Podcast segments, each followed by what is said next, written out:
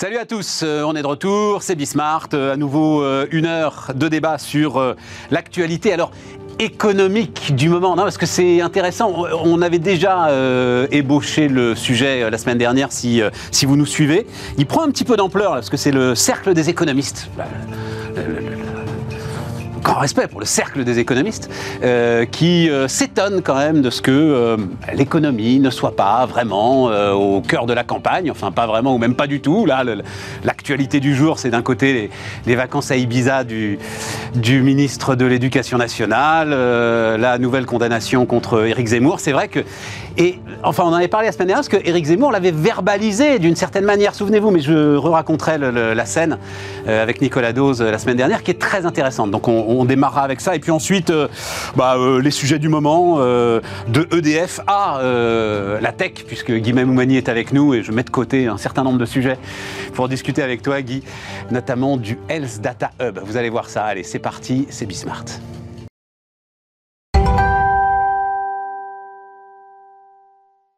Donc, autour de la table, Anaïs Wagilis, bonjour euh, Anaïs, docteur euh, en géographie, spécialiste euh, de l'industrie, mais on en reparlera évidemment ensemble. Guy Mamoumani, donc bonjour Guy, coprésident du groupe Open, et Erwan Tizon, directeur des études de l'Institut Sapiens. Salut Erwan, et merci d'être avec nous. Donc, la séquence de la semaine dernière, elle était, moi je l'ai trouvée absolument passionnante, et d'une, elle résumait peut-être ce, début de campagne.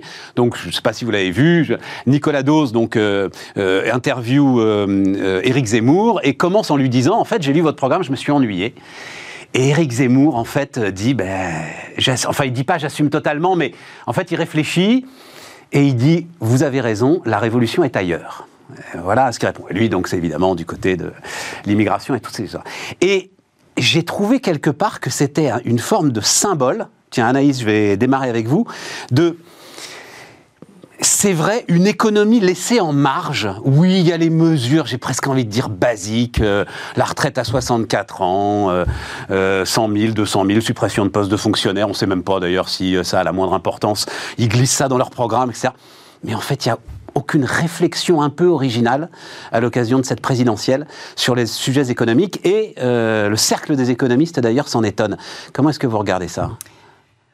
Alors, ce qui est amusant, c'est qu'on s'en surprenne, parce que je crois que l'originalité dans la vie politique française, elle nous a quittés déjà depuis plusieurs années. En tout cas, c'est mon point de vue. Déjà en 2017, il n'y avait pas forcément de grande innovation dans la campagne. Alors peut-être dans des styles de campagne, euh, mais dans les discours, on revient toujours quand même à la même chose, c'est-à-dire la euh, retraite à point, l'assurance chômage pour les démissionnaires, euh, l'ensemble. Enfin, pardon, mais l'ensemble de la campagne, qui d'ailleurs qu'il a laissé de côté, hein, mais l'ensemble de la campagne Macron, elle était quand même économiquement en rupture, Anaïs. On, elle était. Alors, économiquement en rupture, mais encore une fois, alors là on est, sur un sujet qui est assez intéressant, c'est-à-dire que finalement, est-ce que des programmes en rupture amènent des politiques de rupture? Très bonne Donc finalement, est-ce que euh, quand on veut des programmes de rupture et qu'on n'est pas capable de les conduire derrière, eh ben, on ne contribue pas à engranger encore plus de euh, défiance. défiance, de rejet des citoyens à l'égard de la classe politique et de sentiment que finalement, eh bien, peu importe qui est au pouvoir, les programmes sont les mêmes. Et la deuxième chose, ça pose la question du courage euh, de prendre, de, déjà de porter quelque chose d'innovant et ensuite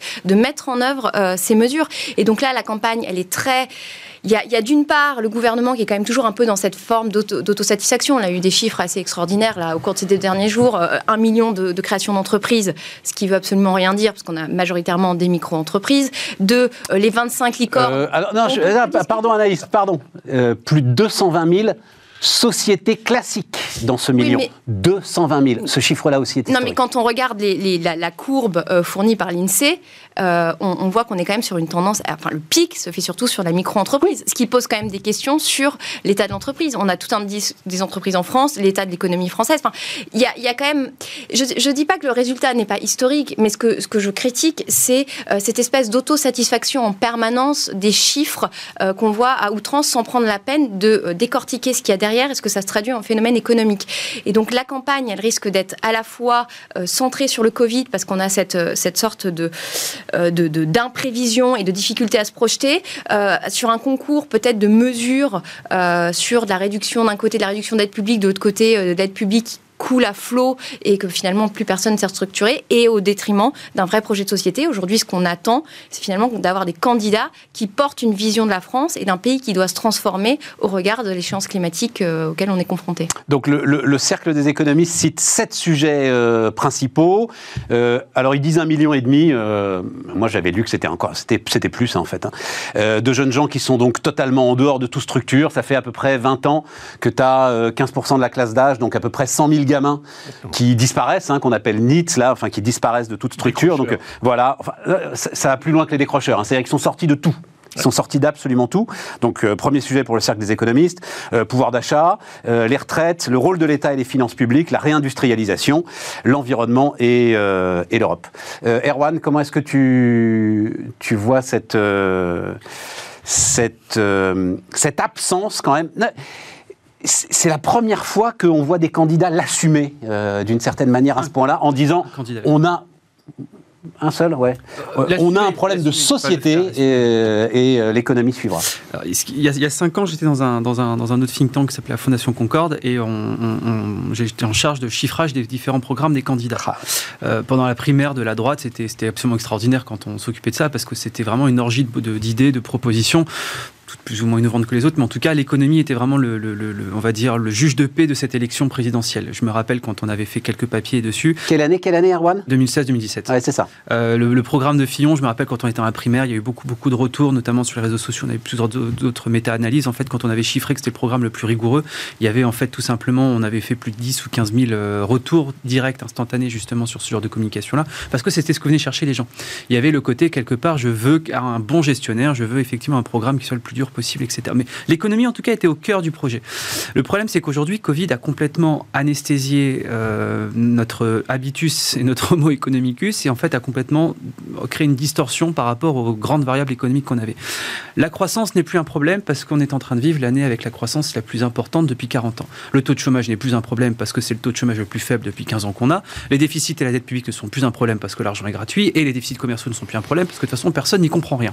Donc le problème c'est qu'on a ces de ces quatre justement grands problèmes économiques qui, du coup, vu que soit c'est plus un problème parce qu'au final, on, facialement, on a des taux qui sont historiquement hauts parce que l'année dernière, ils étaient historiquement bas, rappelons-le on se dit que c'est pas grave. Et d'un autre côté, on a une classe politique qui n'y comprend pas grand-chose à l'économie et qui s'adresse à des électeurs qui n'y comprennent encore moins. Donc quelque part, ça arrange bien tout le monde de faire une campagne qui soit pas sur l'économie, qu'on va ressasser quelques. Allez, bah là, qu'est-ce qu'il nous faut? Effectivement 100 000 fonctionnaires, impôt de production, ça a bien marché dans un enquête d'opinion. Il y avait 10 milliards, 40 milliards. Qu'est-ce que c'est que 30 milliards aujourd'hui? C'est une paille. C'est euh, 10 mois de tests euh, gratuits. Donc en fait, on, a, complètement perdu tous les agrégats financiers. Il y a 5 ans, Stéphane, si vous aviez dit, je propose une mesure de baisse d'impôt à 20 milliards vous m'aurez regardé en me disant sortez de ce plateau, vous n'êtes pas sérieux. Aujourd'hui, quand on vous dit 20 milliards, c'est ce qu'a dit par exemple dernièrement Éric Zemmour, c'est ce que dit Valérie Pécresse, on vous dit ouais bon 20 milliards c'est pas très ambitieux, euh, on va regarder plutôt de chez Mélenchon. et 100 milliards de, 100 milliards de, Mélenchon, 100 milliards de Mélenchon, il y, a, il y, a, 5 ans, je me rappelle, on avait commenté son programme, c'était complètement apocalyptique, c'était ridicule. Absolument.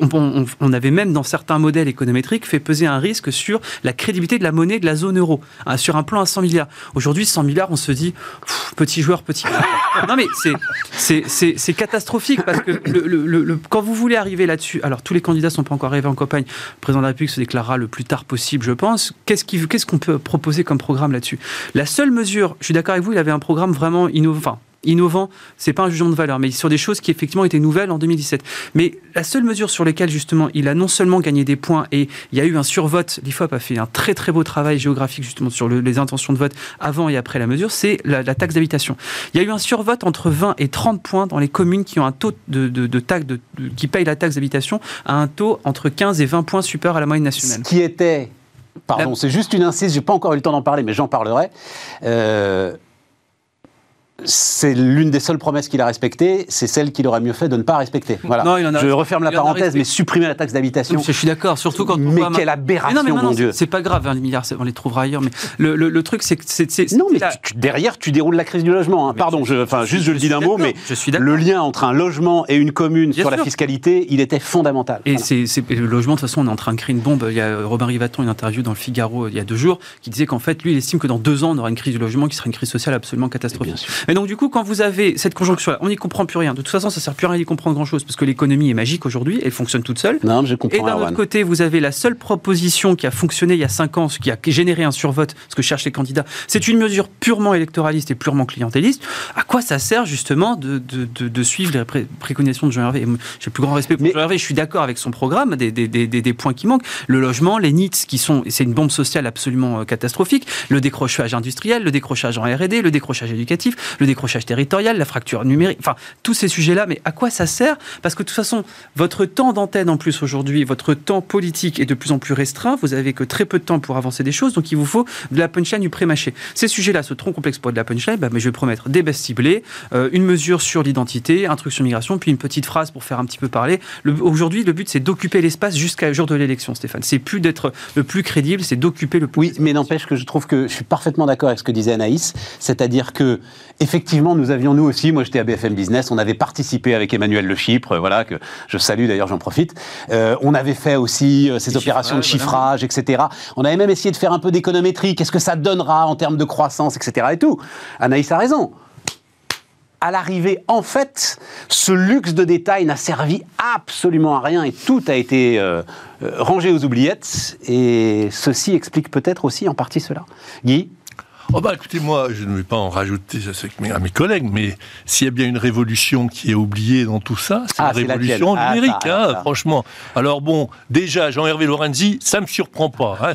Moi, j'aurais mis en numéro un la révolution numérique, puisque... Non, elle est... mis en numéro un nos mais gamins non, quand même. Mais non, parce que les maires de, toutes les, de tous les autres, on va, on va par exemple, trouver des nouveaux moyens d'intégrer les gamins grâce au numérique. La grande école du numérique en est un exemple dramatique Elle depuis combien de temps, Guy, la Grande École du Numérique? Elle a 10 ans. Et eh ben voilà. Et eh ben il y a déjà. Et, elle n'arrive pas à remplir ses effectifs. parce que. Tu, vois, parce qu'en fait, tu vas pas les chercher. Non, non, enfin bon, bref. Alors je vais finir sur ce que j'ai dit, je vais te répondre là-dessus. Quand Zemmour a été interviewé, je crois, par Caroline Leroux. Elle lui a posé une question. Sur le Python. Le Python, etc. Bon, il savait pas du tout de quoi il s'agissait. Je lui en veux pas trop. À la limite, bon, peut-être que bien que d'autres hommes politiques auraient rebondi, mais il aurait pu parler de la révolution numérique à ce moment-là. Mais c'est quelque chose qui lui est totalement étranger. Or, Allez, on va en prendre tous les exemples. La santé, l'éducation, l'industrie. T'as personne ça à convaincre ici. Moi, j'ai une question précise. Attends, attends, j'ai une question précise. Il faut enseigner le Python à l'école? Mais bien sûr. Ah, tu crois mais ça évidemment. Il vaut mieux en primaire, il vaut mieux en primaire enseigner le Python. Mais bien sûr. Prendre un peu de cours de français et d'orthographe. En ah, bah, c'est exclusif Mais non, tu peux pas rajouter sans arrêt. Mais non, tu peux pas rajouter sans arrêt. Mais non, c'est. Ils sortent, ils savent pas écrire, ils savent pas lire et écrire. Ils sortent du, primaire. non, non, mais voilà. Ça n'a rien à voir. Mais ils n'ont pas attendu d'avoir le problème du Python pour ne pas savoir lire et écrire. C'est un autre sujet. Ça, et encore, je pense que le numérique peut aider à apprendre à lire et à écrire. Mais aujourd'hui, pour former non pas des ingénieurs, non pas des travailleurs du numérique, des citoyens, il faut à tout prix donner un bagage numérique depuis l'enfance. Je vais donner un exemple. Si vous, vous expliquez à un enfant ce qu'est une donnée, ce qu'est un algorithme, vous pouvez être sûr qu'il va comprendre pourquoi Facebook est gratuit et pourquoi il faut l'utiliser avec attention. Et donc il faut reprendre tout ça. Et je dirais que, en particulier sur les décrocheurs, euh, je ne sais plus comment tu les appelles. les NEET. Voilà. N -E -E -T. Le, travail de la Grande École du Numérique, quand même, qui concerne 20 000 jeunes chaque année. Tous les jours. Chaque année. C'est un travail absolument formidable. Donc, personnellement, si j'étais président de la République, j'augmenterais massivement toutes les questions de formation, du primaire, la grande école du numérique, jusqu'à l'université, pour préparer à ce nouveau monde. Parce que vous me faites tous rire. Si vous voulez parler de quoi et que vous allez être dans un nouveau monde qui n'a plus aucun rapport avec l'ancien, des contrats de travail issus de la révolution industrielle, tout ça, vous allez vous retrouver devant un mur. Donc, je vous invite, messieurs les candidats, à bien réfléchir. J'ai pas besoin de savoir comment marche un moteur à explosion pour avoir mon permis de conduire. Tu vois, j'ai l'impression qu'avec. j'ai l'impression d'entendre ma femme, inspectrice de oh l'éducation nationale. Je vous salue. Alors, Cathy, voilà, tu as un bon, un bon représentant avec Stéphane. Mais, non, ça n'a rien à voir. Ce n'est pas un outil, le numérique. Non, mais le Python, c'est un outil. Ah non, mais le Python, mais c'est un. Ah, moi, je te parle de ça. Mais moi, je ne parle pas. Je, te, ah, oui, d'accord. Ah bah non, mais après, Python, ok, on fait partie. Regarde les programmes, d'ailleurs, intéressant que le ministre Blanquer a mis en œuvre, que ce soit dans le primaire, que ce soit dans le secondaire, avec son CAPES d'informatique, son agrégation d'informatique. Eh bien, c'est un programme général autour du numérique. On n'est pas là pour apprendre à coder, ça n'a aucune importance. D'accord. Il faut que le coding soit un des éléments, mais on est là pour comprendre cette révolution puisqu'elle va nous concerner pour chacun d'entre nous. Anaïs, il faut apprendre le Python? Euh, il y a de très bons experts du numérique. Par contre, là où je, suis assez d'accord, c'est que tout le monde parle aujourd'hui de réindustrialisation. Moi, je ne suis pas tout à fait d'accord quand on dit l'industrie n'est pas dans le cœur de la campagne. Justement, elle est au cœur de la campagne, mais personne n'y comprend rien. Et donc, tout le monde dit on va rapatrier des usines sans comprendre le détail. Et, c'est très lié justement au numérique à toutes les questions autour de la donnée. Quand tout le monde parle d'industrie 4.0, d'usines de plus en plus automatisées, on a tout un bloc numérique qu'on doit comprendre autour euh, des, des, produits et puis euh, toute l'évolution des modèles économiques. Et ça, on n'en parle pas du tout. En général, on, parle d'un côté de l'industrie et de l'autre côté du numérique et on n'arrive pas à lier les deux sujets qui représentent aussi, euh, parce que c'est un des thèmes qui va revenir dans la campagne, aussi des questions de souveraineté, que ce soit à l'échelle nationale ou à l'échelle européenne, qui représentent plein de défis en termes de maturité. C'est-à-dire qu'aujourd'hui, quand un industriel ne maîtrise pas la couche du soft, ce qui se passe de plus en plus, bah, son risque, c'est de se faire réingardiser. Et c'est ce qu'on est en train de voir dans l'automobile.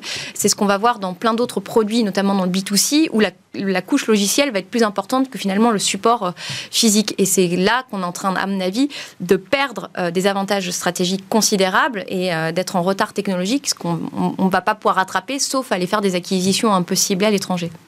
Alors que le ministre Macron, à l'époque, a lancé un programme très intéressant qui s'appelle Industrie du futur, qui justement devait répondre à ce, que, ce qui vient d'être. Mais ils sont dedans. Enfin bon, Anaïs, tu leur parles plus que moi, mais tous les industriels sont dedans euh, aujourd'hui. Je ne sais pas si, enfin, euh, alors, euh, pardon, hein, c'est évidemment essentiel à l'industrie.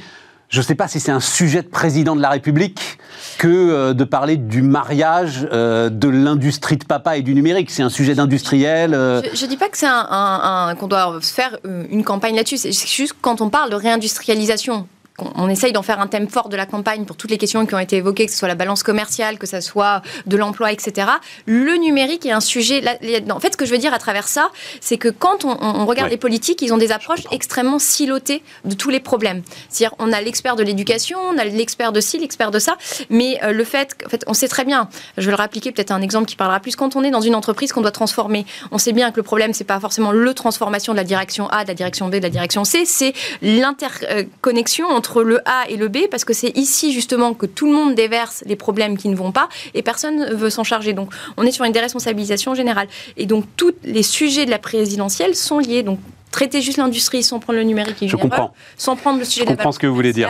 Tout à fait. Et, en plus, le numérique, avec ce qui se passe en ce moment autour des licornes, des levées de fonds, etc., résumé en fait à euh, une ambiance start-up, euh, start-up nation, etc., alors que le sujet est ailleurs. Juste, je te donne la parole, Erwan, mais euh, puisque je savais que tu venais, j'ai, le baromètre France Num, il est tombé la semaine dernière et il est quand même très intéressant. Hein.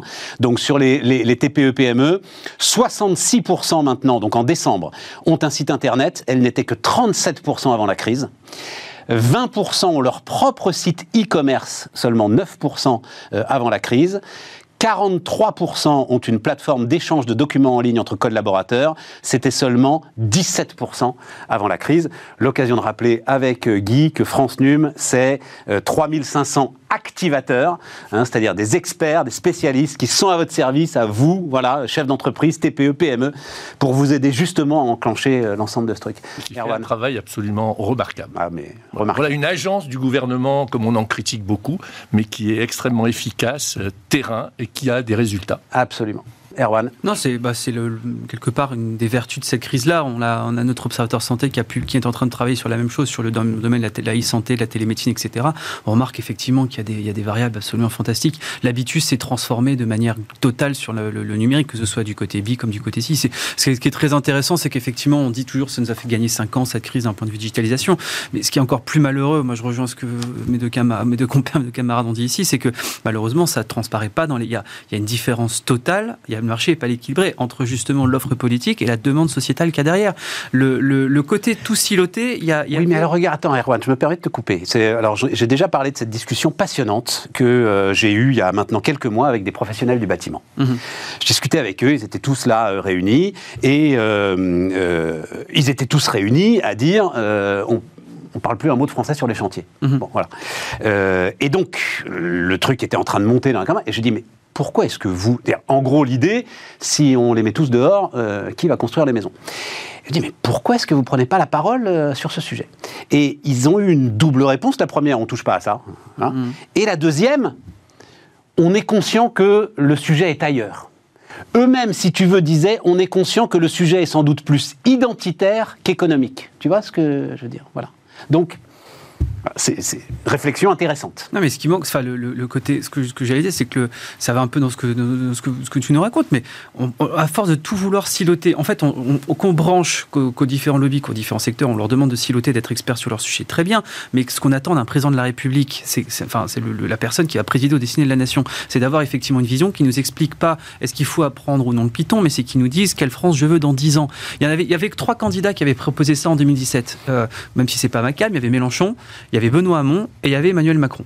Et c'était les trois qui disaient voilà le projet que je veux. Emmanuel Macron, c'était le projet d'émancipation par le travail. Vous n'avez pas de diplôme parce que machin, c'est pas grave. La formation professionnelle, l'assurance chômage vous permet de la fluidité tout au long de votre vie et vous choisissez l'âge de départ en retraite. Hamon, c'était il y a une disparition de l'emploi à cause du- de la robotique, on va taxer les robots et on va financer un revenu universel.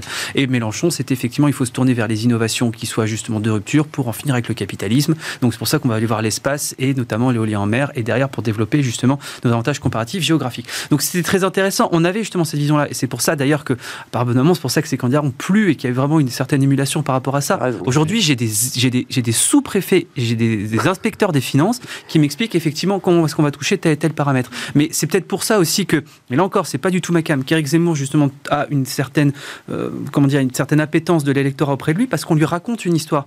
Aujourd'hui, vous pouvez pas justement faire de la politique sans raconter une histoire.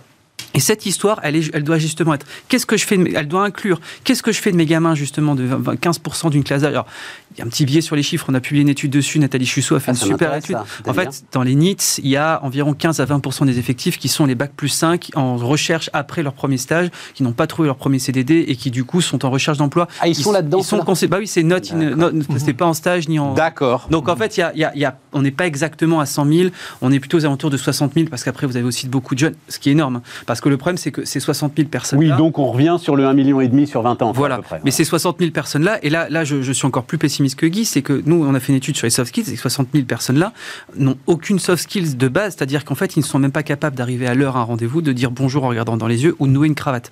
C'est-à-dire qu'en fait, on est sur des personnes qui sont même pas, c'est, c'est- tu peux même pas leur dire de venir dans, une, dans leur école numérique, parce qu'en fait, ils ne voient même pas la, la nécessité de, de justement aller sur le marché du travail. C'est pas qu'on n'est pas dans la cistana ou quoi que ce soit, c'est qu'en fait, Non, non, je question, il n'y a pas la, la- la brique de base. Et donc, du coup, tu peux pas construire des briques techniques au- au-dessus parce qu'il n'y a pas la brique de base. Donc, ce, ce- et le problème, comme tu dis, c'est 60 000 par an. Donc, tu es à 1,5 million sur 20 ans. Il n'y a rien qui est fait. Au contraire, tu as quand même une tendance à l'augmentation. Tu te dis, bah, en fait, c'est simple, on va y arriver à 2, 3, 4, 5, 6 millions dans les années qui viennent. Tu communes ça avec la crise du logement, le fait que justement, les jeunes, on- la, part des jeunes dans les, le, le taux de propriétaires a été divisé par deux, le taux d'accès au logement diminue, le fait que justement, tu as une hyper concentration des revenus aux deux extrémités de la distribution de, de- de- des revenus parce que tu as des hyper qualifiés et des moins bien qualifiés. Et tu te dis, bah, aujourd'hui, en absence totale de projets sur les 10 ans, la société qu'on a, c'est une société hyper polarisée avec, excusez-moi de le dire, des gens qui sont durablement exclus du marché du travail, qui sont totalement inemployables et des personnes qui pourront se loger, d'autres qui ne le font pas. mais tu vois, non, mais comment, non, tu, non, non, mais- comment tu vis dans cette société-là et, et que- et là, tu te dis, tu t'en fous de l'immigration, tu t'en fous de l'identité, tu t'en- parce qu'il y a des sujets qui sont structurellement en train d'exploser et qu'au final sont beaucoup plus importants que de savoir comment est-ce que je vais appeler mon fils ou, euh, enfin, Anaïs, vas-y. c'est un, c'est un gros souci qui malheureusement, si pardon, si- s'il n'est pas résolu là, la crise des gilets jaunes a été en partie due parce qu'il n'y avait pas de débat économique pendant la campagne présidentielle de 2007 à cause justement des costumes. Là, s'il n'y a aucun débat de fond sur toutes ces questions-là, je plains le prochain président parce que cette colère, ces débats-là, si jamais on les a pas à la télé et en famille pour justement avoir un petit peu une petite catharsis, eh ben on va les avoir dans la rue. Et c'est comme ça que tu radicalises des citoyens à peu près apaisés en justement des personnes avec un gilet jaune. Et en fait, c'est ce qui se traduit déjà en termes électoraux. On l'a vu, euh, ça a commencé en 2017, on le voit sur les élections intermédiaires. Et à mon avis, la grande inconnue de cette présidentielle, hein, c'est pas de savoir le score de la gauche euh, unifié, pas unifié, ça va être euh, le, taux d'absentéisme. Et ce qui se passe, c'est que ce qu'on appelle euh, dire, les électeurs traditionnels du PS qui se sont détournés vers Macron, ces gens risquent de ne pas aller voter parce qu'ils ne se retrouvent plus dans aucun projet de société. Et donc, on commence à avoir des phénomènes d'exit démocratique très sévères. Et le débat, en fait, se repositionne sur des projets plus locaux, parce que les, gens s'intéressent énormément à la politique, s'intéressent énormément au pays, et ça fourmille de plein d'idées, mais il ne voit plus la politique comme une solution à la reconstruction de ce projet de société. Et donc on a une société qui est en train de s'atomiser complètement. Tu vois, le... j'ai découvert ça, je dois dire, parce que je regardais les histoires d'inflation, de hausse de salaire et tout. Pardon, hein, mais euh, donc le point d'indice des fonctionnaires est, est gelé depuis 2010. 2010, mais enfin. enfin... ils ont GVT quand même, mais. Oui, oui, mais enfin, quand même. Oui, des fois, le GVT est plus important que l'inflation. Mais bon, c'est. Et plus important que l'inflation? Ça peut arriver. Puis après, vous avez beaucoup de primes aussi qui se font. Mais... Non, mais c'est-à-dire qu'à un moment, tu vois, je m'étais dit là, je regarde euh, donc euh, on, l'hôpital, etc. Et tout. Donc, tu as, aussi un sujet de, de, reconstitution des services publics. Euh, je ne sais pas si on aura le temps de parler EDF, mais enfin bon, voilà. Donc, comment augmenter les fonctionnaires, essayer de redonner un tout petit peu de solidité euh, aux principaux services publics sans abîmer la compétitivité et sans alourdir la dette bah en fait, je comprends que si je suis candidat à la présidence de la République, je préfère laisser ça de côté, tu vois. Mmh. Mais il y a les salaires. J'ai pas la réponse. Hein. Non, non, mais enfin, tu, tu vois, mais... il y a une forme d'impasse euh, dans lequel est notre pays qui, à un moment, soit tu renverses complètement la table, soit tu. Ils avaient sorti un truc qui était assez intéressant sur euh, les, les, salaires de profs en début de carrière. Et en fait, les profs sont ceux qui ont, qui, qui ont le moins progressé en termes de, de salaire sur euh, les, les, 20 dernières années. Alors, je peux même, je peux même te dire, bac plus 5, donc euh, professeur des mmh. écoles, bac plus 5, tu as 80% du salaire moyen de l'ensemble des Master 2. Mmh. Voilà.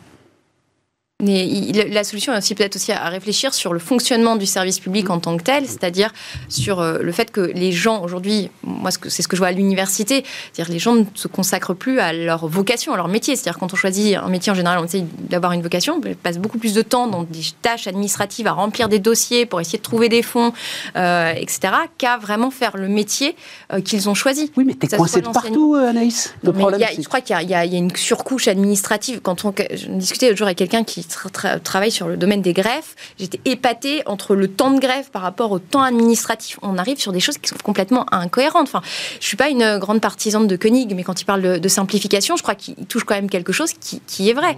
Pour le moins de trucs, on est sur un empilement pour se sécuriser, pour c est, c est, on perd en productivité. Tu te souviens de Thierry Mandon et Guillaume Poitrinal? Juste un mot hein, pour parler de ça, parce que Koenig, il n'a pas découvert.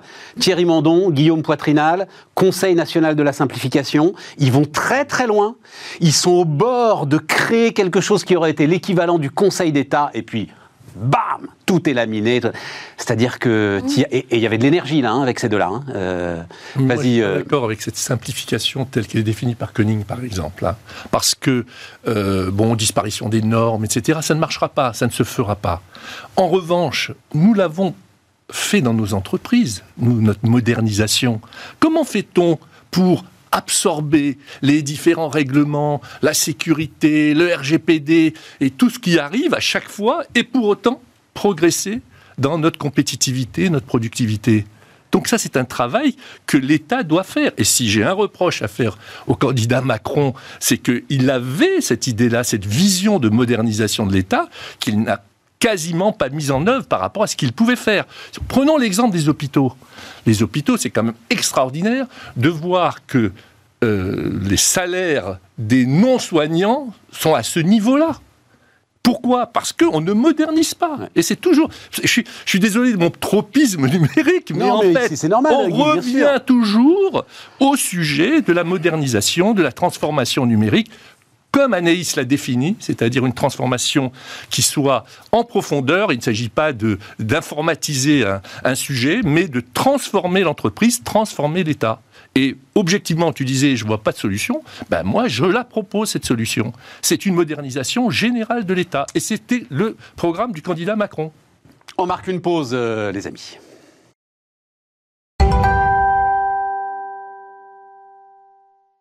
On repart, les amis. Et donc, euh, bah, comme tu le disais, Anaïs, l'industrie, c'est vrai qu'elle est là euh, dans la campagne. Et donc, jeudi dernier, euh, dans le cadre de la présidence française de l'Union, lancement d'une des ambitions donc de, de la France, une industrie plus forte pour une Europe plus souveraine. Y a-t-il vraiment moyen d'avoir une action européenne sur cette question? Bruno Le Maire le croit. Il parle d'un alignement des planètes exceptionnel et d'une prise de conscience de tous les grands pays européens. Et donc, trois projets. Alors ça s'appelle projets importants d'intérêt européen commun qui permettent de s'affranchir des, règles concurrence euh, de Bruxelles. Donc trois projets sont déjà lancés sur les batteries électriques et la microélectronique et Paris veut profiter des six mois qui viennent pour lancer quatre autres projets sur les semi-conducteurs, l'hydrogène, la santé et le stockage des données. C'est du sérieux ou c'est de grands projets qui ne donneront jamais rien si ce n'est des rapports pour caler les armoires? Euh, c'est pas très bon pour les arbres, hein, rapports qui les armoires. Euh, blague à part, c'est une... Assez difficile de lire aujourd'hui euh, la stratégie industrielle, ce qui est en train de se passer parce que tout le monde se met à en parler, on voit, on parle de plein de secteurs, de plein de choses. Moi, j'ai du mal à être convaincue. J'ai du mal à être convaincue parce que à chaque fois on parle de sommes d'argent qui, comme ça a été dit, on ne veulent plus rien dire. Je prends juste l'exemple français, France 2030, 30 milliards. 30 milliards, c'est beaucoup et c'est rien. C'est rien. 30 milliards. On vient de dépenser 20 milliards euh, sur euh, le blocage des prix de l'énergie pendant 6 mois. Mais en fait, 30 milliards, si c'est de l'argent frais, ça va être de la dette, ça peut être énorme si derrière ça ne se traduit pas en effet réel sur l'économie, et en même temps, ça peut être trop peu selon les buts qu'on poursuit. Et à chaque fois, que ce soit à l'échelle européenne, il faut savoir qu'à l'échelle européenne, les commissaires européens, ils sont pas non plus trop d'accord sur les orientations qu'il faut prendre entre ce que veut Thierry Breton avec les semi-conducteurs, ce que veut euh, Ursula von der Leyen, qu'il y a, y a des, visions assez différentes. Il y a des oppositions entre la volonté d'être plus souverain et en même temps le Green Deal qui mécaniquement devrait renforcer la, dépendance de l'Europe sur les matières premières critiques. Euh, et euh, je trouve qu'on dit beaucoup beaucoup de choses et on oublie qu'on a des points de force en Europe qui nous permettent d'avoir des rapports de force avec les autres. Notamment si je prends l'industrie des semi-conducteurs, on a des entreprises européennes qui sont des leaders dans des points de la chaîne de valeur et on pourrait repartir d'elles à la fois pour remonter en amont et en aval de la chaîne de valeur, et en même temps créer des points de blocage et donc des rapports de force avec euh, d'autres entreprises. Sauf que l'Union européenne, ne se voyant pas vraiment comme une puissance géopolitique, euh, n'ayant pas du tout cette culture du rapport de force, on est en train de se dire bon bah on va faire revenir des semi-conducteurs sur le, territoire Je pense notamment aux Néerlandais STML, c'est ça, c'est STML hein, qui, qui fabrique les machines en fait qui servent derrière à fondre les semi-conducteurs. Il y a aussi Soitec qui maîtrise des choses. On a tout le cluster autour de Grenoble avec des compétences techniques très fortes, une capacité innover. Mais se dire, on va faire revenir un semi-conducteur, mais pour quel marché je veux quoi? Je veux des semi-conducteurs plutôt les gros qui vont aller dans les batteries de vélo euh, pour, et en destination d'automobile. Je veux euh, les plus petits pour l'électronique. Mais je produis pas d'électronique en Europe. Est-ce que je vais arriver à les vendre? C'est une, industrie qui est extrêmement capitalistique. Toutes les nouvelles fonderies coûtent à minima 6 à 7 milliards. Euh, on sait faire des choses en Europe. Donc, il faut clarifier les marchés qu'on veut servir. Et derrière, une fois qu'on a ces marchés, comment est-ce qu'on part de nos points de force euh, Comment est-ce qu'on fait éventuellement des accords stratégiques avec un TSMC ou un Intel sur euh, les technologies euh, les, plus, les plus récentes. Et, tout ça, on ne le voit pas émerger dans le débat public. Alors que c'est ça les vraies questions industrielles qu'il faut, qu'il faut se poser. C'est ça la vraie stratégie. C'est de se dire, on l'a dit, hein, dans 10 ans, 15 ans, où est-ce qu'on va être autonome? Et derrière, on a toutes les questions d'infrastructure qui vont se poser. Parce que là, on parle d'électrification des mobilités, on parle d'hydrogène. OK, il faut produire l'électricité derrière, il faut euh, acheminer l'hydrogène ou l'électricité au point euh, d'usage, il faut savoir le stocker. Et ces questions-là, elles ne sont pas posées dans le débat public et je trouve qu'on le, le, résume trop à dire bah, à des on slogans. va mettre 6 milliards ici, 10 milliards là. Très bien. Mais sans vision stratégique, la réindustrialisation, c'est un, un, vœu, un vœu pieux, c'est un vœu électoraliste parce que ça c'est mobilisateur parce que tout le monde sent qu'il y a un petit, un petit sujet derrière ça. C'est intéressant parce que STML, il y a un moment, ils étaient passés devant LVMH, c'était la première capitalisation boursière européenne. Et ils, enfin bon, voilà, les marchés euh, étaient en, partie d'accord avec toi, c'est-à-dire l'Europe va sans doute mhm. s'appuyer sur ses points forts et puis bon, voilà. juste pour compléter, il y a un truc, il y a, eu ARM, le britannique, qui a été mis, qui a, il y a eu une tentative de rachat, euh, toujours dans l'industrie du semi-conducteur, par euh, des euh, un groupe américain, qui a été bloqué par le Royaume-Uni. Et moi, je trouve que là, un bon signe de la vitalité de l'Europe, ça aurait été qu'on ait une entreprise européenne ou un fonds souverain européen ou je ne sais quoi, qui se positionne pour acheter ça. Et, l'enjeu de l'Europe, c'est d'arrêter de se faire piller un peu ces technos par la, Chine et les États-Unis, c'est de savoir mettre des moyens sur les technologies émergentes et éventuellement aller faire des acquisitions stratégiques. C'est ce qu'a fait la Chine pour attraper son retard technologique. Et ça, on ne le positionne pas du tout dans le débat. À aucun moment, on se dit, on va être aussi un peu à, l'attaque dans cette mondialisation en essayant d'aller récupérer des positions stratégiques. Du retard technologique, ça coûtera moins cher d'aller racheter que d'essayer de redévelopper sur le territoire. On a, un trop grand retard sur un certain nombre de chaînes de valeur. Guy, alors, euh, oui, ah ben oui, euh, Else Data Hub, puisqu'on parle de, souveraineté. Euh, alors, rapidement, hein, juste résumé de la situation, mais c'est vrai que, article très intéressant dans la tribune, reprenant des infos d'ailleurs d'autres organes spécialisés, sur l'idée que l'État avait mis un coup d'arrêt donc à ce Else Data Hub, sous sa forme actuelle, alors très exactement en retirant la demande d'autorisation auprès de la CNIL pour qu'il aille collecter très très largement les données. Donc il continue à avancer, mais avec des données très particulières. Il ne peut pas faire une collecte très très large de, l'ensemble des données.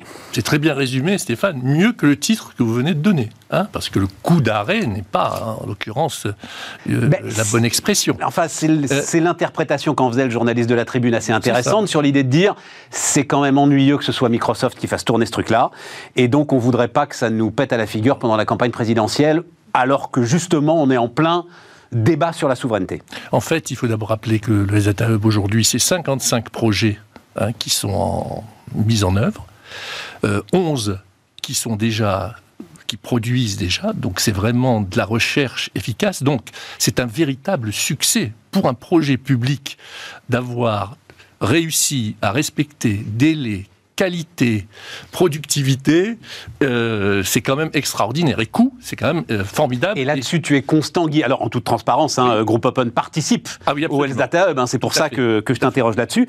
Et toi, en, tu es constant là-dessus. Ça n'aurait pas été possible s'il avait fallu s'appuyer sur une technologie européenne ou sur un centre de stockage de données européen. Mais je crois que c'est d'abord le, stockage est européen. Oui, donc la, préciser l'anonymisation, les logiciels ne le sont pas, voilà. etc. Tout ça. Non, mais tout, euh, tout, tout, est basé en France. Etc. Donc oui, je confirme et je crois même que maintenant on ne revient plus là-dessus, hein, à part quelques euh, quelques personnes qui veulent vraiment faire du lobbying, mais sur le reste, il n'y a pas de contestation là-dessus. La contestation, c'est de se dire oui, Microsoft euh, dépend du Cloud Act et par conséquent, il y a un certain danger, entre guillemets, auquel Stéphanie Combe, la directrice, a répondu mille fois hein, sur la sécurisation des données, sur tout ce qu'il fallait faire. Mais de toute façon, le sujet, c'est de se dire, OK, et je, je, suis un fervent partisan d'une souveraineté numérique et du développement de solutions européennes, voire particulièrement françaises, ce sujet. Mais que fait-on en attendant. C'est juste ça, la vraie divergence. tu vois, regarde, euh, le, directeur général d'OVH, euh, ah, non m'échappe que... Paulin. Non, pas voilà, Michel Paulin, avait eu cette phrase que j'ai trouvée pleine de bon sens au moment du... Ah bah, c'était au moment du plan France 2030. Il dit, mais on n'a pas besoin de subventions, on a besoin de commandes, dit-il. Mais... Ben oui, mais elle commence par là, elle commence par le Health Data Hub. je suis patron d'un projet. J'ai un certain nombre de critères à respecter je vais commander, d'accord, en priorité un Français. Mais il est à 100 km du, besoin. Comment je fais? Je ne vais pas sacrifier mon projet. D'ailleurs, il y a quelque chose qui se passe et sur lequel il y a des hurlements. Vous avez remarqué, la SNCF, euh, la BPI, tous les jours, vous avez Renault, tous les jours, vous avez une annonce de gens qui choisissent ces clouders, ces hyper-clouders américains? Franchement, ce ne sont pas des, des Uberlus, ce ne sont pas des traîtres. Oui, je comprends. Ce sont juste des gens qui sont pragmatiques. Ça n'enlève rien. Et je rejoins ce qu'a dit Anaïs sur une politique industrielle que l'on peut appliquer là sur le cloud, que l'on doit d'un point de vue politique, mais ça n'a plus rien à voir au fameux projet, hein, d'un point de vue politique, aider à la construction d'acteurs majeurs euh, sur ces sujets-là. Et dès qu'on y arrivera, d'ailleurs, Stéphanie Combe l'a répété maintes fois, il y a une convertibilité qui est tout à fait envisageable dès que le niveau sera suffisant. Et puis, il y a quand même un choix que le gouvernement a fait, que je soutiens, qui s'appelle le cloud de confiance. Ça veut dire un très fort niveau de sécurité et ce qu'on appelle un cloud act free, donc c'est une solution qui ne dépendra plus du Cloud Act, avec justement la solution bleue euh, qui euh, intègre les solutions Microsoft et le fameux accord euh, Google Thales. Entre Google et Thales. Voilà. Donc enfin, ça fait bizarre quand même de parler de cloud de confiance et en mettant Google dans le truc, quoi, tu vois. Enfin, c'est parce qu'il ne s'agit pas de Google, il s'agit de licence Google. Donc il n'y a plus de dépendance au Cloud Act. Ce n'est plus l'entreprise. L'entreprise est un capitaux français et vous faites une utilisation de licence. Alors évidemment, mais maintenant on peut toujours gueuler en disant bah oui, ça aurait été mieux d'avoir OVH. Moi je, je suis d'accord. D'ailleurs, Open est totalement agnostique sur ces sujets. Nous avons fait des très beaux projets avec OVH. Nous allons d'ailleurs annoncer un très beau partenariat avec un autre Français. Donc tout ça, c'est tout à fait normal. Mais moi, si je dois faire un projet, Non, mais, je vais prendre euh, tout ce qui me donne les garanties de réussite. Tu voulais rajouter un truc, Anaïs, et puis ensuite. Bah, euh, c'est un peu le serpent qui se mord la queue aussi, parce oui. qu'on on sait que les technos, elles arrivent à se développer, parce qu'en effet, il y a une demande et donc euh, des cas d'usage qui se multiplient, et de l'amélioration, et qu'à un moment, euh, et, et malheureusement, c'est ce qu'ont été capables aussi de faire certainement euh, des acteurs américains ou chinois, c'est d'être privilégiés et de miser sur des acteurs européens pour leur permettre de croître. Et, et comme on n'a pas de vision stratégique, bah, on, finalement, on choisit euh, une solution qu'on dit la, la moins pire, mais on ne permet pas à nos acteurs, on ne se donne pas vraiment les moyens de faire émerger nos acteurs. Et je pense que là, il y a un vrai débat qui joue aussi à l'échelle européenne. C'est l'histoire de SpaceX, c'est-à-dire qu'à un moment, tu as un institut public qui prend les risques pour aller faire euh, émerger un nouvel acteur. c'est aussi euh, l'histoire de, de Huawei en euh, Chine. voilà. À un moment, ils ont fermé le marché des télécommunications pour faire développer Huawei. Et nous, on, en Ouais, sort. enfin là, je sais pas. Si... Non, je, mais alors, non, non, non, non, non, non, non, non, non. Mais là où c'est préfère SpaceX comme Ouais,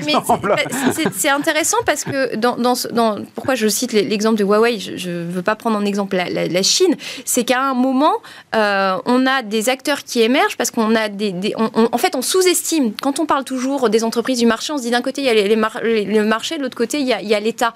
Sauf que quand on regarde les acteurs qui émergent, l'État a un rôle considérable dans la structuration de certains marchés et qu'on se refuse à avoir en- en Europe.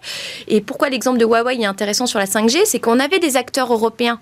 Et au lieu de se donner les moyens de miser sur nos acteurs européens, qui n'ont pas pu aller se développer ailleurs, eh bien, on a réagi à, à 27 en ordre dispersé entre ceux qui acceptent partiellement, ceux qui ferment, etc. Et, et c'est là qu'on on perd la chance de- du potentiel du continent européen. Et J'ajoute, je te donne la parole à Erwan, mais j'ajoute euh, quand même, euh, Guy, tu dis euh, Renault, SNCF, machin, etc. C'est pas des traîtres, mais évidemment. Mais, n'empêche que d'un côté, il va falloir aussi que les grands patrons qui pleurent à longueur de journée sur le fait qu'il n'y ait pas de stratégie européenne euh, bah, soient cohérents avec eux-mêmes et eux aussi acceptent de prendre des risques Non, mais- à un moment pour Mais si faire prend- émarger des acteurs puissants européens. C'est leur Nous intérêt. à sommes tous. Ça, hein, quand même, en plus, dans les deux entreprises citées, c'est des entreprises où il y a, il y a des, la France a, euh, est actionnaire. Oui, mais il y en a eu d'autres Non, mais pour le coup. qu'aurait-on dit si, par exemple, le Data Hub avait choisi, quel- je cite des personnes, et puis qu'il y ait des millions de données qui sont, qui sont dans la nature parce que la sécurité n'était pas suffisante. Qu'aurait-on dit si la SNCF choisissait une solution euh, pour favoriser l'industrie française, et puis au bout du compte que ça génère des milliards de pertes. Il y a quand même un problème. Eh ben, avez- on aurait dit, eh ben, ah bah tiens, Ah bah on tiens, est au bah, cœur d'un débat absolument Oui. passionnant dans le dernier bouquin de Augustin Landier et David Tesmar qui s'appelle Le prix de nos valeurs, dont euh, je vais parler de plus en plus et dont on parlera euh, la semaine prochaine. On aurait dit, eh ben oui, à un moment, on est cohérent avec nous-mêmes. On a un certain nombre de valeurs, on décide de les défendre et on va de temps en temps payer le prix parce qu'il y aura des accidents. Ouais, J'y crois pas? Je crois pas une seconde. Je crois Erwan. pas une seconde. Le problème, quand tu as le choix entre OVH et AWS ou Microsoft et que OVH plante toutes les semaines, euh, nous, on est chez OVH, hein, tu sais bien, je peux te dire, il y a souvent des problèmes de messagerie, tu reçois pas. Tu fais aussi le choix de l'efficacité. Mais ce que, ce que, en 1954, le général Park Song en Corée du Sud, il avait justement comme volonté pour reconstruire le pays, il a insufflé ce qu'il a appelé le Big Push. En fait, le, Big Push, c'était quoi? C'était, il a capitalisé sur cinq entreprises phares, dans cinq secteurs phares, dont notamment les télécommunications, ce qui a donné Samsung derrière. Et il a dit, maintenant, je vais diriger à la fois les forces du, du, privé et du public vers le développement, le, le- le fait de couver ces entreprises-là pour les développer et en faire des champions nationaux. Et ben en fait, il a réussi. Mais il a réussi pourquoi? Parce qu'il a, euh, c'est pas une planification à la Georges Marchais qu'il a qu'il a fait et qu'on pourrait faire. C'est juste de se dire, on dégage collectivement et nationalement des priorités. Parce qu'on regarde tout simplement, on, fait, on, fait on regarde nos avantages comparatifs, on regarde là où on est bon et là où on a besoin d'être bon dans les années qui viennent justement pour avoir des gains de productivité nécessaires et on essaie de couver ces secteurs-là, donc effectivement en prenant certains risques, en assumant le prix de valeur sur certains points et en mettant aussi les forces de l'écosystème au sein. Mais ça veut dire aussi qu'on enlève certaines réglementations pour leur permettre aussi de se développer.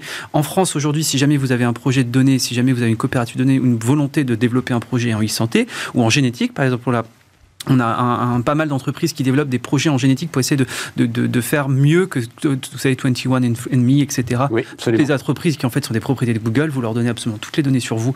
Et en plus, vous payez pour la donner vos données. C'est ça qui est fantastique. Le, le- donc du coup, le, quand vous voulez C'est un peu développer... compliqué, c'est la femme de Larry Page. euh, Oui, qui a- C'est pas la propriété de Google. Non, non, non, non, non. Ah bah excusez-moi, Google, Google, Google a des parts, Google via Calico a des parts d'entreprise. Elle peut en avoir des parts. Elle, a mais, des parts, elle a des euh, parts parce que justement il y a un projet d'échange de données là-dessus. Bon, refermons la Et, et parenthèse. donc, le, le- quand vous voulez développer le même projet en France, au même paramètre, vous avez un acteur qui s'appelle la CNIL et qui du coup en fait vous empêche de développer ça. Donc en France, on veut se donner les moyens de la souveraineté. On n'a plus que le mot souveraineté, on veut des solutions souveraines, on veut être plus fort surtout, mais on a une réglementation qui est extrêmement puissante. La CNIL, euh, même au niveau de l'Union européenne, le règlement e-privacy qui doit normalement, qui doit rentrer en, en, marge depuis, ça fait deux ans déjà qu'il doit être, qui doit être, qu'il a été voté, qui doit rentrer en, en œuvre, il a toujours pas été fait. On dit ok pour utiliser certaines données, mais par contre données anonymes. La plupart des éditeurs de logiciels d'intelligence artificielle, notamment dans la santé, vous dites nous des données anonymisées, ça ne nous intéresse pas, il nous faut des données pseudonymisées, parce que c'est comme ça qu'on arrivera à croiser différentes variables et à faire de la prévention et de la personnalisation des soins. Eh bien, vu qu'en fait aujourd'hui on veut être plus royaliste que le roi et on a cette volonté de surprotéger la vie privée qui est très bien en soi, mais a priori de faire du business et a priori de développement de croissance, on ne peut pas justement se permettre d'avoir ce big push et donc du coup de couver une partie de Mais il est très pompidolien ce big push parce que euh, finalement euh, Pompidou a fait la même chose, non Pompidou a euh, fait la même chose. Oui, voilà, c'est la France des années 60. Tout ce mais c'est c'était pas, pas exactement pareil. C'était ce qu'on ce qu'on raconte. Non, parce 1980. que il y a eu un suivi entre 54 et maintenant, et en fait, si tu veux, là où justement les Coréens ont une discipline que nous on n'a pas eu, c'est qu'ils ont accepté les, successeurs du général Park ont accepté de garder la même politique justement parce qu'il y avait un horizon qui était trans voilà. En France, on développe, une énergie, production d'énergie bas carbone, un gouvernement va le défaire, un autre va le refaire. 1980, tu as la puissance nucléaire, la carte à puce, le TGV, le, Minitel. Après, tu as le rapport en 80. Et l'avion aussi.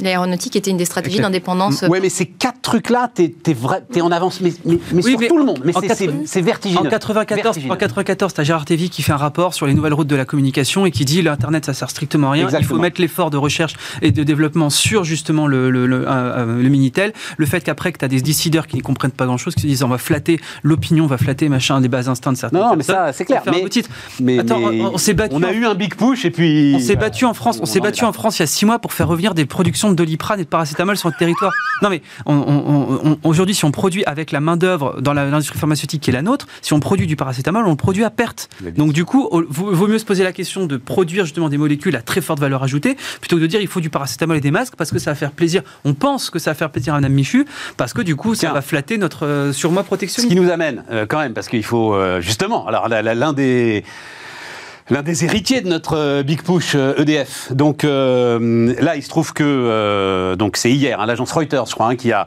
révélé message interne de Jean-Bernard Lévy à l'ensemble des salariés d'EDF. oui, c'est un choc.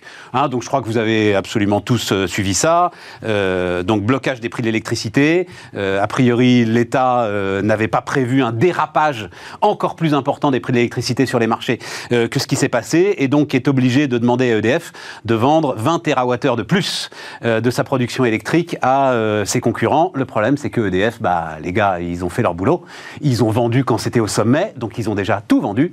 Et donc EDF va devoir aller racheter sur les marchés à 250, 300 euros euh, le mégawattheure. Enfin, on verra bien, on verra quel est le prix. Peut-être qu'ils l'ont déjà fait d'ailleurs, etc. De quoi aller filer à leurs concurrents de l'électricité à 46,20 euros, parce qu'on l'a quand même un tout petit peu augmenté, le mégawattheure. C'est complètement dingue. C'est un truc de dingue. Voilà. et je rajouterai par-dessus ça euh, bah, la fermeture de Fessenheim. Hein. C'est-à-dire que ça, on en rajoute en, plus pour des questions strictement idéologiques. Hein. on a finalement, on est en train de bousiller un des avantages concurrentiels que la France a depuis des dizaines d'années, et c'est absolument incroyable, incroyable. Anaïs, tu peux euh, comprendre ce qui se passe? Parce que moi, je, t'avoue très franchement, euh, je voyais, alors c'est la reine, on en a beaucoup parlé dans cette, euh, dans cette émission, on a fait deux émissions spéciales autour de, de, ce sujet que vous pouvez évidemment aller retrouver sur notre site internet. Je, l'augmentation de la reine, puisque c'est ça euh, le sujet. Je disais, ils vont pas aller jusque-là, c'est pas possible. Et donc, je dois t'avouer que je ne comprends plus, en fait, euh, jusqu'où ils vont. Quoi. Voilà. Bah alors, n'étant pas une experte de l'énergie, je dois avouer que je suis un, peu, un, peu, un peu larguée aussi. Je, je, je, je dois avouer mon, Ton désarroi. Mon désarroi. Il y a, il y a, il y a pas mal Comme Jean-Bernard Lévy. Il y a des paramètres aussi à intégrer euh, sur, sur les niveaux de production, sur les, la maintenance oui, oui, oui. Ah non, mais, alors, juste en parallèle, il y a un autre sujet qui, celui-là, peut être grave. de l'outil, en fait. Et il pourrait y avoir, en fait, un problème systémique au cœur d'un certain nombre de ces réacteurs qui ont été construits en série. Ce qui pose un problème sur euh, ce qu'on va faire dans les années qui viennent. Donc là, il y a un sujet, effectivement. Mais, mais, mais, mais d'ailleurs, sachant cela, le gouvernement aurait encore plus dû, à mon avis, s'abstenir euh, d'augmenter cette arène, surtout que euh, EDF proposait des solutions ciblées sur les électro-intensifs, les industries électro-intensives. C'est vrai qu'elles avaient besoin de solutions ciblées. Erwan? Un commentaire là-dessus Non, juste on non, constate. mais c'est l'art euh, de se saboter. C'est- fantastique d'avoir effectivement des avantages. Vous reprenez, vous reprenez cinq, les cinq avantages euh, technologiques qu'on avait aux début des années 80. On n'a plus un seul parce qu'en fait, le problème, c'est qu'on a on n'a pas laissé justement faire des industriels. Alors après, il y a des forces de marché, il y a de la concurrence. On n'est pas tout seul non plus dans le monde entier. Mais on a, on a su se saboter par une, une, à mon avis, une mauvaise politique de recherche, mauvaise compréhension des enjeux liés à l'innovation. Là, l'énergie, c'est en plus un sujet que tout le monde comprend, que tout le monde comprend, parce que nous, ce qu'on veut, c'est quand on appuie sur le bouton, c'est avoir de la lumière, mais qui malheureusement est un sujet extrêmement complexe que la plupart de nos politiques ne comprennent pas. Et c'est devenu une opposition binaire maintenant pour ou pro, ou pro- anti ou pro-nucléaire. On ne se pose même plus la question effectivement des tarifications marginales, de la sécurité des différentes technologies qu'il peut y avoir au sein du nucléaire, la disponibilité des. Maintenant, c'est, on binarise, donc on a besoin de binariser. Et donc, du coup, c'est maintenant les questions que vont poser les journalistes c'est alors on ferme des réacteurs ou on en ouvre? Bah, C'est peut-être un petit peu plus complexe que ça. ITER, par exemple, c'est un projet qui est fait par des ingénieurs français, des ingénieurs français qui sont partis bosser en Asie et aux États-Unis. Les deux ont développé, ont, dé- ont- ont dévoilé il y a trois semaines de ça un projet de fusion nucléaire. Ça n'a pas duré longtemps, ça a duré 7 minutes, hein, où ils ont passé la barre des 170 000 millions de degrés justement pour permettre d'atteindre justement ce seuil de fusion pendant 7 minutes. Donc, on a eu la première fusion nucléaire faite par des ingénieurs français en Asie et au MIT. Le problème, c'est que Je j'ai- savais pas que c'était les gars d'ITER qui étaient partis au Non, MIT. c'est pas des gars d'ITER, euh, c'est des ingénieurs français. D'ingénieurs français. Ah Ingénieurs oui, d'accord, mais pas les qui, gars d'ITER. qui- ouais. qui- qui- certains ont bossé sur ITER, d'autres, ils auraient dû peut-être rester bosser sur ITER. Ce qui est très drôle, c'est que du coup, c'est nous qui avons inventé l'énergie nucléaire, enfin en tout cas qui avons inventé la production d'énergie nucléaire. On va se retrouver peut-être dans 20 ans à devoir acheter des réacteurs soit aux, aux Asiatiques, soit aux Chinois, soit aux Américains, du coup, d'une technologie qu'on a nous-mêmes inventée. C'est la, la faillite tout simplement de à la fois une combinaison d'une trop grande planification faite par des personnes qui n'étaient pas des planificateurs, des personnes qui n'avaient aucun habitus industriel, et par une mécompréhension à la fois du concept de souveraineté qui en fait on confond trop avec le concept de protectionnisme et le fait de se dire en fait le, le- le- le- le- de ne pas avoir de vision industrielle sur le long, le long terme. Donc au final on va se retrouver, on se retrouve aujourd'hui à devoir acheter des, des pièces d'avion qui sont fabriquées à l'étranger, on va se retrouver demain à devoir acheter des réacteurs qui seront faits à l'étranger, on se retrouve à importer du blé et des pommes de terre. Donc euh, au final on a non mais on, Non, on n'importe pas du blé, pas encore. Regardez, non. On on exporte a une le balance. blé on exporte le on blé. on apporte les, on du apporte les chiffres, on apporte les qui- ce chiffres. qui, dans l'absolu, produire de la on a une balance, a on a une on agricole qui n'est plus excédentaire, ce qui est quand même un tremblement de terre aussi euh, dingue, On complètement dingue, mais Enfin, on n'en est quand même pas encore à Non, on peut du blé. capable de faire. Bientôt. Bayrou nous a dit qu'on peut plus faire de ratatouille à 100% française. Donc moi, ça m'a choqué aussi. mais bon. Non, mais ce qu'à dire euh, Bayrou, c'est qu'on exporte, on est un pays exportateur de matières premières, comme les pays sous-développés. Et, et en, matière de nucléaire, parce qu'il y a des raisons. Enfin, la, la question de l'énergie, elle est approchée aujourd'hui de manière manichéenne, ce qui, à mon avis, n'est pas le bon, le bon débat. Et on a, on a perdu euh, des, des compétences et des savoir-faire clés. Enfin, la vente, euh, je pense, c'est un trauma national, hein, la vente de- d'Alstom à, à GE. Ah non, on part pas là-dessus, Anaïs, parce qu'on va pas être d'accord là. Bah, euh, a- Attends, ils sont en train de la racheter. Ils en veulent même pas d'ailleurs. EDF, Oui, on, est- on de- oblige EDF à Mais- racheter ces fameuses turbines Oui, Qu'est-ce que- qu'on m'a gonflé avec ces turbines Qu'est-ce qu'on va racheter? Ils en veulent pas. La question, c'est qu'est-ce qu'on va racheter? Qu'est-ce qu'on va racheter? Est-ce qu'on va racheter les brevets? Est-ce qu'on va racheter les contrats de maintenance? Ou est-ce qu'on va racheter un outil de productif qui, de la vie de tous, n'est pas ce qui a le plus, le plus intérêt? Alstom est aujourd'hui le leader européen et peut-être même mondial, parce qu'on découvre que le chinois CNCC n'est pas aussi fort que ça, du ferroviaire. Mhm. D'accord? Si Patrick Cron, moi je le dis, je le martèle, n'avait pas eu le courage incroyable de vendre la branche énergie au moment où elle était vendable, il n'y aurait plus d'Alstom, comme il y a quasiment plus de General Electric. Bon, on, on- on voilà en ma reparlera. conviction. On en reparlera parce que je pense pas qu'on aura le temps dans les 10 minutes qui nous restent de clore ce débat. Mais euh, je, je pense qu'il Mais enfin, l'effondrement structurel, enfin, General Electric l'a vécu, l'effondrement structurel de valeur de l'ensemble de cet outil de production. Oui, mais il y, a- y un- il y a un moment, il y a, il y a quand même la question de, de- du, du choix qu'on fait, des compétences qu'on cherche. On en revient toujours à la, à la question, c'est-à-dire qu'on on veut remettre en place une politique nucléaire, redévelopper des centrales, et en même temps, on, on va plus, les- on n'est plus forcément capable de les produire sur notre, notre territoire. On a perdu des compétences. Aujourd'hui, le démantèlement de centrales, on n'est pas sûr de savoir le faire, mais la construction de centrales. Oui, mais c'est on- pas en vendant la branche énergie d'Alstom qu'on a perdu On ses a- compétences, Anaïs. même- Il faut être honnête entre nous. Elles n'étaient pas là, les compétences. Non, non. on a, il y a quand même un certain nombre de savoir-faire sur, euh, sur Alstom qui, qui est reconnu par, euh, qui est reconnu par tous. Après, est-ce que. On rouvrira le débat un autre jour? Voilà. Avec En tout cas, ce qui est terrible, c'est qu'on oublie que EDF est une société cotée et que finalement l'État intervient comme ça à imposer des choses à une société cotée, et vous avez des, des millions de petits actionnaires qui s'en prennent plein la vue Ah, ça. sur des décisions de ce type. Ça a été non seulement une société cotée, mais une société où on a fait, comme tu le dis, un appel à l'actionnariat populaire. Oui, très, très populaire, bien sûr. Et le oui. titre s'est craché, euh, Oui, pas de se cracher. Et lui demander de racheter Alstom, pour le coup, n'est pas une chose intelligente parce que euh, le métier de produire et distribuer de l'énergie n'est pas la même chose Ah que. bon, on est bien d'accord. Là, là, pour le coup, euh, le, le- le- ce qu'on est en train de faire, c'est une, une hérésie. Une hérésie. On va certainement racheter. Donc, euh, on, enfin, cher. on- on le dit d'un mot pour ceux, parce que là, on rentre dans des détails que les gens sont peut-être pas obligés de suivre. On impose à EDF de racheter, effectivement, alors notamment les fameuses turbines Arabelle. Euh, Arabelle, le premier client d'Arabelle, c'est Rosatom. Donc, on imagine que Rosatom va être ravi euh, d'acheter des turbines qui sont maintenant possédées par EDF. Euh, non, il va peut-être y avoir un problème. Donc, euh, oui, effectivement, là. Là, il y a un un choix sujet. stratégique qui n'est pas là, qui n'est pas le bon. Non, je vais juste parce que mais on en parlera euh, demain, mais Air France aussi. Enfin, c'est, on arrive au bout du bout, c'est-à-dire que Air France, euh, alors j'ai plus le chiffre en tête, je crois que c'est 7 milliards d'augmentation de capital, mais c'est là l'État ne peut plus en fait monter au capital parce que s'ils montent au capital, ils sont au-dessus de 30% et ils sont obligés de lancer une OPA. Donc voilà, on arrive au bout du bout de, de l'ensemble de, ce système. Juste puisqu'il nous reste 3 minutes et Guy, je sais que la- le, je savais pas qu'il y avait un, plan aussi ETI. euh, lancé par, euh, par le gouvernement euh, et donc qui se félicite, mais c'est ce que tu disais tout à l'heure Anaïs, c'est-à-dire qu'on dit c'est pour nous, ils sont absolument pour rien, mais ils se félicitent de ce que les ETI ont créé 26 700 emplois nets sur les trois premiers trimestres de 2021, c'est du jamais vu en plus de 10 ans. Et on se rend bien compte que là, on a une taille d'entreprise qui est en capacité de capter en fait la croissance. Et je rajouterais que la, je vais dire la majeure partie, mais enfin une grosse partie de ces créations viennent des entreprises du numérique qui créent des dizaines de milliers d'emplois chaque année. Je rappelle que Open recrute 1000 personnes chaque année et que euh, c'est quand même un moteur qui est totalement euh, sous-estimé.